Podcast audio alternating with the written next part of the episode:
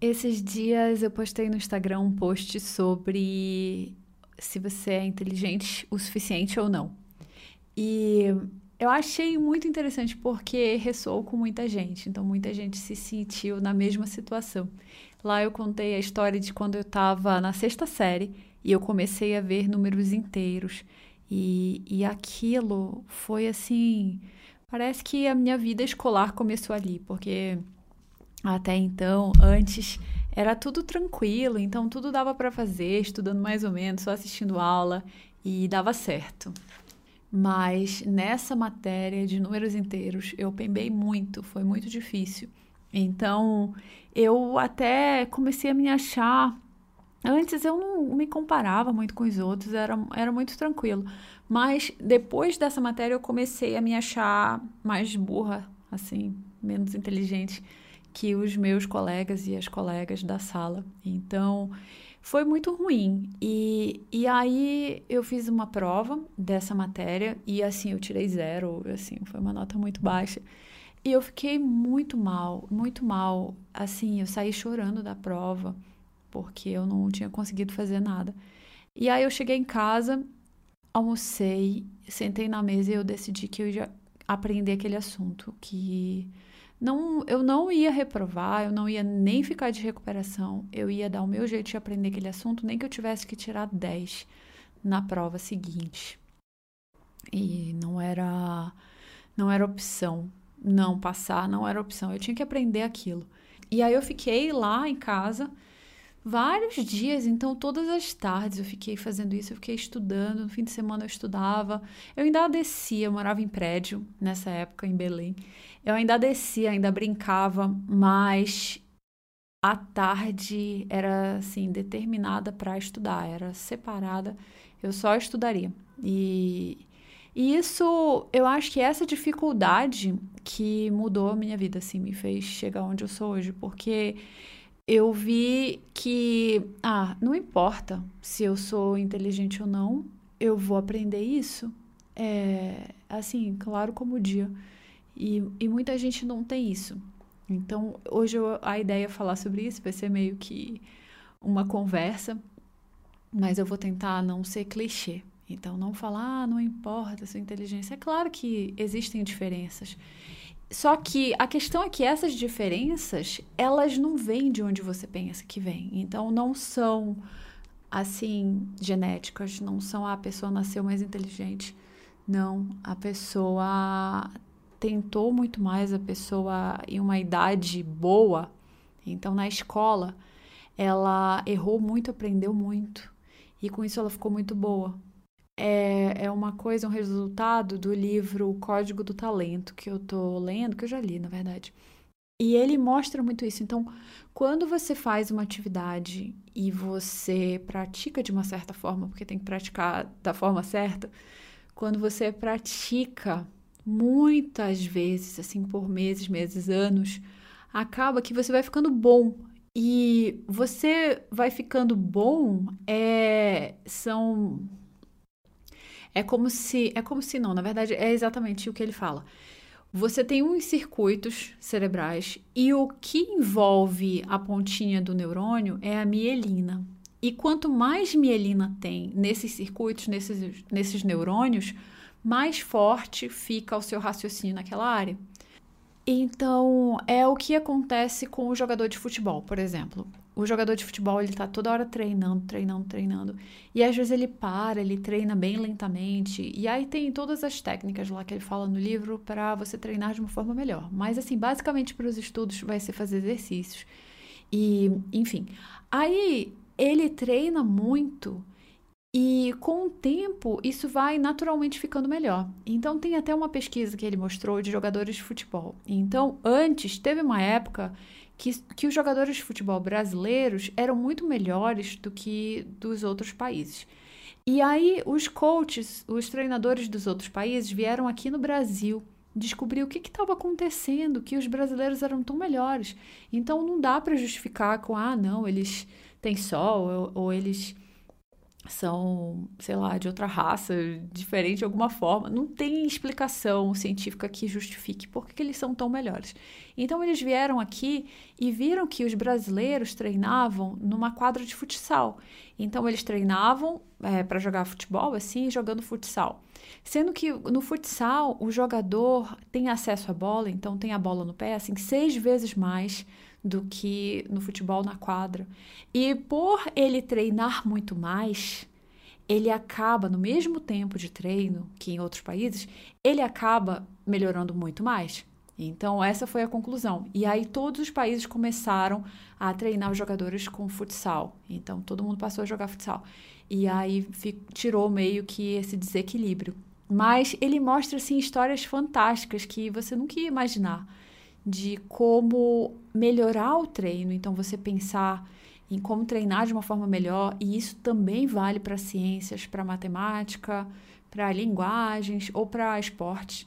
Como você treinar de uma forma melhor vai fazer você ficar mais inteligente. Porque é isso. Então você treina mais dessa forma melhor e você vai ficando melhor nos próximos assuntos. Então é como assim. Então, por exemplo, você está estudando matemática e você está errando muito e acertando, quer dizer, então você está errando muito e aprendendo com esses erros. E, e isso é normal, então você está melhorando bastante nesse assunto.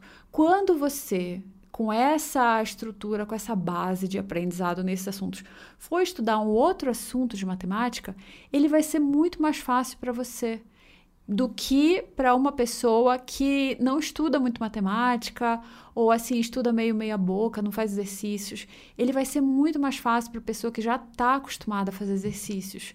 E é como se fosse uma inteligência aparente, assim. Na verdade, não tem tanta diferença em QI, mas a pessoa que treina melhor, ela tem um desempenho melhor para aprender coisas novas.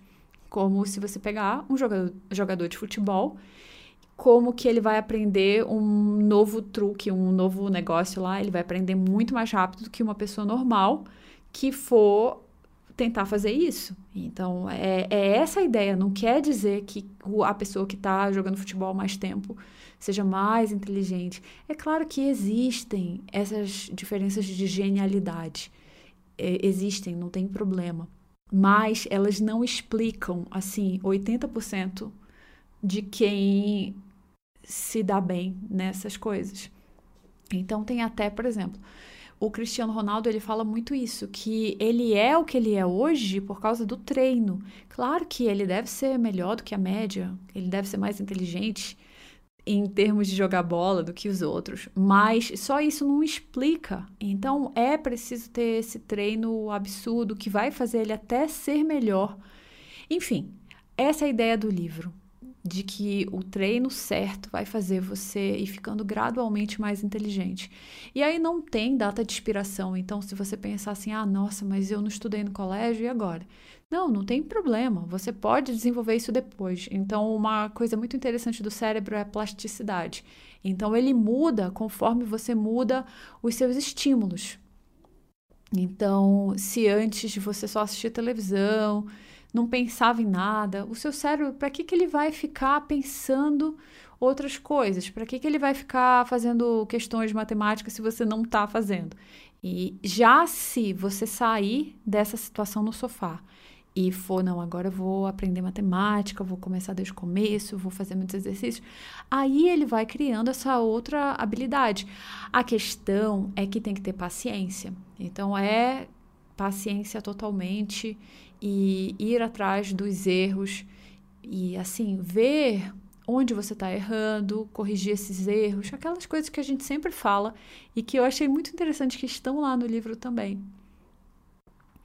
E então, para os estudos, a gente tem essa questão, né? Então, eu lembro na escola, depois desse episódio aí, na sexta série, eu fiquei observando isso, como algumas pessoas parecem mais inteligentes que as outras, e algumas pessoas tiram uma nota muito mais alta e outras não. E sempre o que, que acontece? Quem tira a nota mais alta, a maioria, na maioria das vezes, essa pessoa vai falar assim: hum, eu não estudei nada, eu não estudei nada, e eu tirei uma nota muito maior, porque eu sou muito inteligente, ou até a pessoa nem fala isso, mas algum amigo dele fala. Então, ah, o fulano ou a fulana não estudou nada, mas mesmo assim ela tirou 10.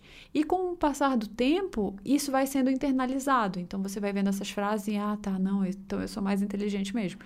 Ou o contrário. Então, às vezes é muito ruim isso. Então, alguma pessoa estudou muito, mas ela estudou muito para aquela prova, ela não estudava muito antes. Então, às vezes, os resultados demoram para aparecer. Mas mesmo assim, às vezes a pessoa estudou muito para aquela prova e mesmo assim ela foi mal. E aí os colegas, às vezes até amigos fortes, falam assim: "Poxa, nossa, você estudou muito, mesmo assim você foi mal. Eu acho que essa matéria, eu acho que você não é muito bom nessa matéria não". Eu já vi isso acontecendo com pessoas assim, tipo, a pessoa estudou muito matemática, estudou, estudou, estudou, foi lá na prova, uma nota bem ruinzinha assim. E assim, dá pena, você fica com pena até. E, e às vezes um, algumas pessoas falam, eu espero nunca ter falado isso, eu não lembro, mas eu espero nunca ter falado isso. Mas você já, você vê algumas pessoas falando, nossa, mas você estudou muito e mesmo assim você foi mal. E isso, eu aposto que isso fica com a pessoa por muito tempo. Então ela sempre vai se achar assim, ah, nossa, eu não sou muito boa nisso não, é melhor eu mudar de área. E é triste. Então, tem essa questão psicológica que não serve para nada. Então, não serve, de verdade. Se algum dia você já pensou isso, pensa outra coisa, porque isso não é bom. Isso não te leva para canto nenhum. Então, tudo vai depender dessa questão do treino. E aí é claro que vão ter as pessoas mais inteligentes, sim. Mas olha, o quanto tem de pessoa super inteligente que tá assim na sarjeta, que não porque, ó, vamos lá. Quando você é muito inteligente, tudo é muito fácil. Então, você vai para aula, é muito fácil. Aí você vai fazer a prova, é muito fácil. Tudo é muito fácil para você. Já aí você vai para o vestibular e você espera que seja muito fácil. Só que não é. Então, pode ser que. Vamos pegar dois casos. Se for muito fácil, você passa para a faculdade logo, aí depois a gente já vai analisar esse caso. Mas se não for tão fácil, você a vida inteira se acostumou, ah, é tudo muito fácil, mas o vestibular não é. Você quebra a cara. E você não quer admitir que você não é todo esse bambambam, bam, bam, não quer estudar, você acaba indo para uma outra faculdade só para não dar cara a tapa para ficar vários anos no cursinho ou para estudar de verdade. E aí você fica infeliz, certo? A outra opção é a pessoa muito inteligente, passou muito rápido na faculdade, então vamos pegar, alguém passou no ITA muito rápido e começou a fazer ITA. Aí o que que acontece? E, e eu já vi isso acontecendo. Lá não é tão mais fácil. E, e outra coisa, quando, por exemplo, ITA ou medicina em uma faculdade top, toda a turma é muito boa. Então são pessoas que estudam muito, que vão muito bem. E mesmo se você for muito inteligente, você cair num ambiente desse, e se você não estudar, não adianta inteligência que resolva aprender o que você não sabe. E aí muitas vezes vão ser essas pessoas que vão ser trancadas, que vão ser desligadas, porque elas não conseguem entrar numa rotina dessas. Isso é muito triste. Então são pessoas às vezes que até usam drogas e, e assim, nossa, é ruim. Então às vezes a inteligência em excesso é até ruim para a pessoa, porque ela não consegue lidar com isso, ela não consegue lidar com mudanças que acontecem na vida, porque ela sempre espera que tudo seja muito fácil. Já uma pessoa de uma inteligência mais é, mediana, ela sabe que ela vai chegar com esforço, então ela sempre vai dar o esforço, ela vai organizar a rotina dela de uma forma que dê para fazer as coisas, que dê para aproveitar, que, que dê para estudar direito, que ela sabe as limitações. E, e aí é muito bom você saber suas limitações, saber o, o quanto você precisa se dedicar para conseguir o que você quer. Enfim, eu acho que é muito mais útil. Então eu vejo que eu tô nesse aí, nesse ponto mediano, em que nunca é muito fácil, também não, não é, não chega a ser muito difícil, porque também tem uma bagagem de de estudo que você já tem antes, então para o vestibular ou, ou, em outras habilidades. E, e aí você fica sempre nesse meio termo e eu acho que é bem positivo. Claro que se você perguntar, ah, você gostaria de ser mais inteligente? Ah, todo mundo, todo mundo gostaria de ser mais inteligente. Mas a gente lida com o que a gente pode, porque a mesma coisa é você perguntar, você queria ser mais bonita, você queria ser, ter mais dinheiro, você queria ter isso e aquilo, e você, ah, sim, sim, claro. Mas a felicidade não tá nem em ter mais dinheiro, nem em ser mais bonita. Tá em lidar com o que a gente tem hoje de uma forma feliz. Então, aprender a ser feliz aqui e agora, independentemente do que aconteça. E, enfim, eu falei muito, viajei, viajei. Eu espero que tenha dado alguma ideia boa sobre esse assunto. E essa é a ideia desse podcast de hoje sobre ser inteligente ou não. O que mais a gente pode falar sobre isso? Então, a primeira coisa é a comparação, é a maneira mais fácil de você não chegar em lugar nenhum. Então, quando você começa a se comparar com os outros, você deixa de evoluir e fica mal. Então é um negócio horrível. E aí, essa comparação de inteligência não serve para nada. Porque olha só, vê, se você vê que a outra pessoa é mais inteligente, o que, que vai adiantar? Vai adiantar alguma coisa? Não vai. E se você vê que você é mais inteligente que a outra pessoa, vai adiantar também? Não, é horrível. Então não adianta em nenhum dos casos. E o que, que, o que, que pode acontecer? Se você vê que a outra pessoa é mais inteligente, às vezes você pode tirar dúvida com ela, ou você pode pegar alguma dica. Nossa, tem algum jeito mais fácil de eu aprender esse assunto? Às vezes, o que você acha que é inteligência é uma habilidade que a pessoa desenvolveu de pegar um assunto difícil e aprender de uma forma mais fácil. E, por exemplo, pegar pedaços de um assunto e aprender pedaço por pedaço. Isso é uma coisa que eu gostava muito de fazer, eu ainda faço, né? Mas eu acho que era uma vantagem muito grande. Então, por exemplo, se você vai estudar eletroquímica, e aí uma matéria complicada, cheia de pedaços, e se você aprender um negocinho todo dia, e esse negocinho de verdade você aprendeu e conseguir explicar, então, por exemplo, no primeiro dia você vai aprender é, cargas, cátodo e anodo, ou então uma equação de oxidação. E aí no outro dia você revisa isso e aprende equação de redução e aprende. Aí no terceiro dia você já vai aprender potencial, se você juntar uma equação com a outra, e assim, um bloquinho por vez. Essa é uma abordagem que faz, pode fazer você parecer como se fosse mais inteligente, mas na verdade foi só uma maneira mais inteligente de aprender o assunto, certo? Então, isso é muito útil para qualquer coisa, porque tem muita gente que acha assim: ah, não, eu vou começar a estudar esse assunto, e se eu não aprender na primeira vez, eu sou burro, ou eu não consigo fazer isso. Eu não gosto nem de falar essa palavra, é horrível. Mas, enfim, é, se você for aprender na primeira vez e não conseguir, você fica para baixo. E é a coisa mais horrível. Então, a primeira vez que você está aprendendo, você está pegando uma ideia geral. So, você está vendo vários blocos, mas não quer dizer que você está aprendendo ainda. Depois, você vai aprender pedaço por pedaço. E às vezes precisa errar questões e lidar com isso e aprender. É outra coisa também, ninguém quer errar questões, todo mundo quer aprender de primeira, todo mundo quer, de alguma forma, saber o assunto sem errar questões. Que é uma coisa assim, como? Como que isso vai acontecer? Então, vamos seguir o caminho sem comparação, é, errando. Errando, é, errar é muito bom. Não sei qual é o problema das pessoas. Então, lá no Sniper mesmo, tem muitas pessoas que escrevem no fórum, que tem o fórum do Sniper, que, em que eu tiro dúvidas. E as pessoas escrevem assim: ah, eu não aguento, eu tô fazendo prova e eu tô errando 30% da prova. Então, de 90 questões, eu erro 30, eu erro 35 e eu não posso errar tantas. Mas é assim mesmo, então tem que errar. E aí, às vezes, eu até falo assim: não, nem conta quantas você erra. Acho que você erra, vai lá, e aprende como fazer e pronto, e aprende muito bem. Depois de uns dias, volta nessa questão de novo, cria um flashcard, diz que você está errando e, e pronto. Separa essa questão para fazer várias vezes. É muito bom errar. E tem coisas, por exemplo, tem questões que são assim de inferência, questões de pulo do gato. Então, por exemplo, no ITA, a gente aprende assim, como você demonstra que a fórmula do produto da PG é esse, ou que a somatória da PA é essa. E você tem que demonstrar, e é linda a demonstração, é linda.